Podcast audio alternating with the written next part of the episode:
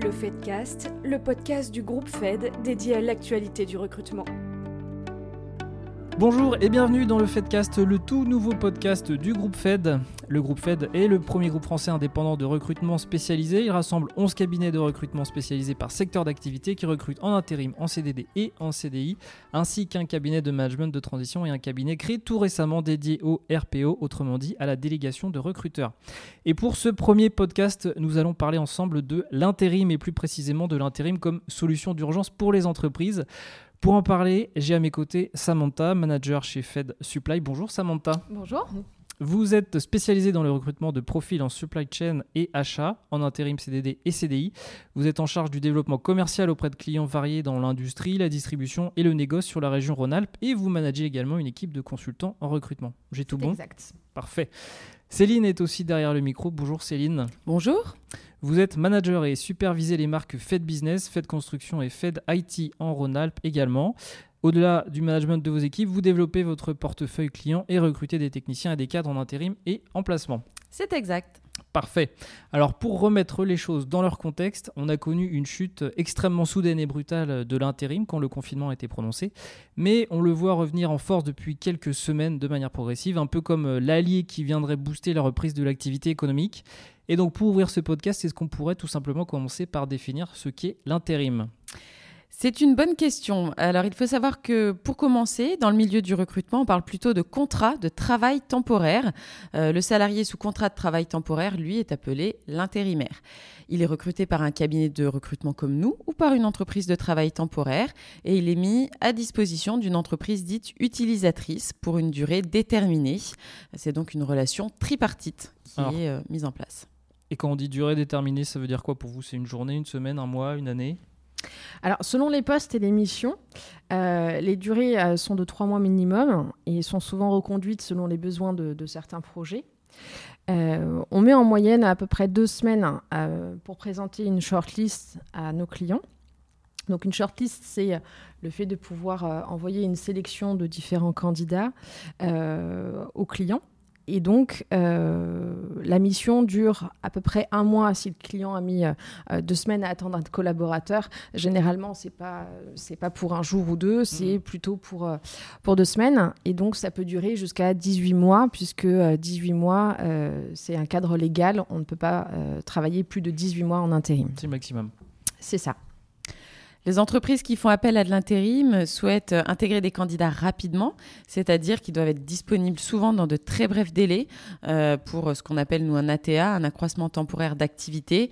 Euh, le candidat doit être disponible parfois du jour pour, euh, pour le lendemain. Généralement, c'est soit lié à un projet en particulier, soit une forte hausse de business ou pour une période saisonnière ou pour même assurer au, pied levé le, le remplacement d'un collaborateur qui serait tombé malade, par exemple. Voilà, donc du coup, euh, la demande des clients euh, et ce qu'ils veulent, c'est un intérimaire pour hier. Hmm. Alors je dis pour hier parce que souvent quand on pose la question au client quand est-ce que euh, l'intérimaire ou le candidat doit commencer, souvent la réponse c'est hier. Voilà, et donc on, pour cela, on, doit regarder ce que l'on a sous le coude dans nos fichiers ou dans nos tablettes en temps réel.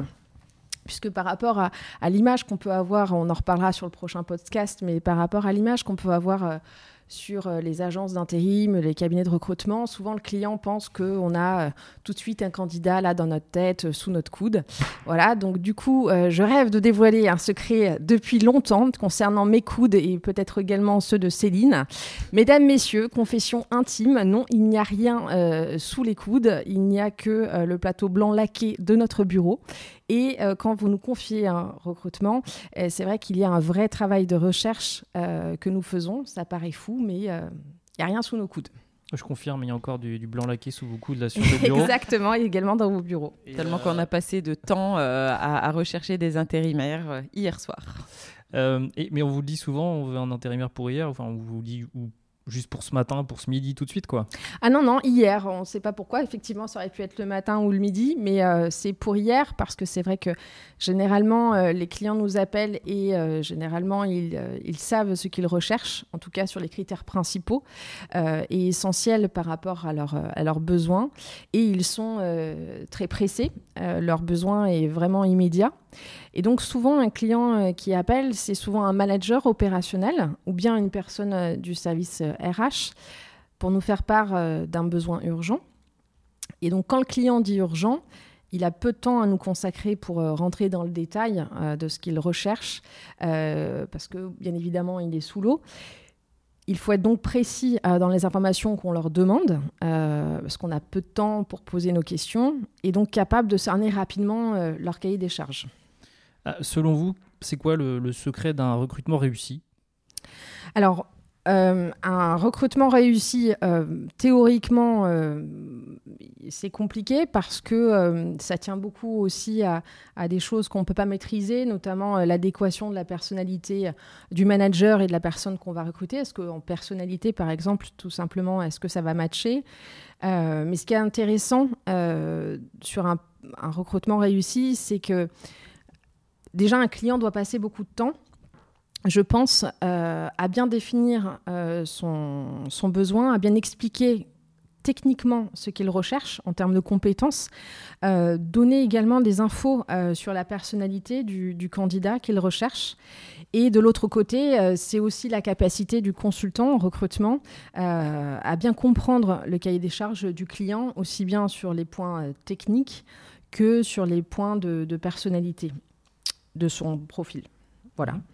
Alors évidemment, euh, c'est aussi euh, d'avoir tous les outils nécessaires parce que avoir euh, à exprimer un besoin et de l'autre côté de bien le comprendre, c'est une chose. Bon, après, s'il n'y a pas les outils pour pouvoir identifier ces candidats, c'est compliqué. Donc, il y a un point qui est très important, c'est de pouvoir avoir des outils, notamment informatiques, en l'occurrence des CVTech, qu'on appelle des job boards. Et ensuite, euh, je dirais que c'est également l'engagement du, consultant. Alors bien évidemment, euh, je ne sais pas si vous connaissez ce sujet, euh, on travaille sur du success fees, c'est-à-dire que on va facturer à partir du moment où nous identifions le candidat et que le client est d'accord pour pouvoir recruter un de nos candidats. Donc bien évidemment, il y a l'appât du gain, mais un manager sympa qui prend le temps d'expliquer qui donne du contexte, euh, qui donne des problématiques. C'est une personne pour qui euh, on a envie de, s'investir dans, ses recherches et dans son recrutement, et pour qui on a envie de trouver les meilleurs candidats. Donc quand on propose un poste à un candidat, je pense que c'est important pour, euh, pour donner envie de donner un contexte d'entreprise, une histoire, une présentation, euh, lui parler bien évidemment des missions euh, et de pouvoir avoir une sorte de storytelling euh, quand on parle d'un poste pour rendre l'opportunité intéressante pour les candidats. À partir de là, je pense qu'il y a une relation de confiance qui peut s'établir entre le consultant et le client qui s'installe. Et puis, bien évidemment, avoir du feedback des, des clients pardon, euh, quand on envoie une shortlist, euh, certains clients euh, sont très pressés, mais mettent quand même deux semaines à nous répondre. Mmh. Donc c'est aussi intéressant d'avoir, je pense comme tout le monde, un retour sur son travail parce que c'est ce qui motive, c'est ce qui permet d'avancer. Voilà, parce qu'une shortlist, malgré tout, euh, certains pensent que c'est trois CV envoyés à la volée, c'est quand même des dizaines d'heures de, travail et de recherche. Et donc un client qui répond et qui nous donne euh, du feedback euh, sur des candidatures proposées, ça va permettre d'ajuster le tir au niveau de nos recherches et de comprendre les raisons pour lesquelles il ne souhaite pas avancer avec tel ou tel autre candidat. Donc on avance ensemble, c'est ça qui est stimulant dans notre job. Et je trouve et je pense que le temps passé est un gage de réussite. Très bien. Et une fois ce recrutement réussi, est-ce que, comme ça, un intérimaire peut se voir proposer un contrat en CDD ou en CDI Oui, bien sûr. Bien sûr. Euh, en revanche, ce qu'on appelle la pré-embauche n'est pas légal. Alors, c'est quoi la, pré-embauche? Alors, la pré-embauche par intérim, ce serait qu'un client nous demande, par exemple, un, profil précis euh, en nous indiquant de manière pas très formelle, voire carrément formelle, euh, qu'il souhaite dans un premier temps recruter le, le collaborateur en intérim pour le tester et s'assurer de ses compétences avant de transformer son contrat temporaire en CDI. Donc ça, c'est interdit, vraiment.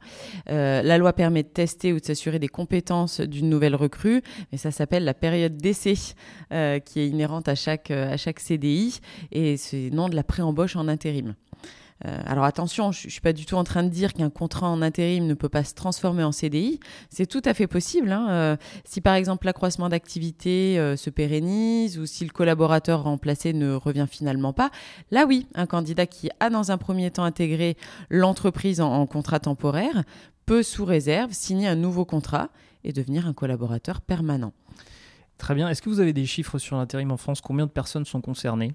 Alors en France, euh, il faut savoir qu'il y a à peu près 7000 euh, agences d'intérim euh, et elles embauchent environ 3 millions de salariés en contrat temporaire. C'est quand même énorme. Et dans quel secteur fait-on le plus appel à des intérimaires? Eh bien, c'est le secteur du tertiaire qui a le plus recours au travail temporaire parce qu'il représente 42% du marché, devant l'industrie qui est à 39% et le BTP avec 19%. Ok, très bien. Bah, écoutez, je crois savoir que euh, ces secteurs ne sont pas les seuls à faire appel à des intérimaires, mais cela fera l'objet d'un autre podcast, je dirais même le prochain. Merci Samantha, merci Céline. De rien, et, avec plaisir. Et merci à vous euh, de nous avoir suivis. C'est déjà la fin de ce premier Fedcast et on vous dit à très vite pour un nouveau numéro. Au revoir. Merci. Merci.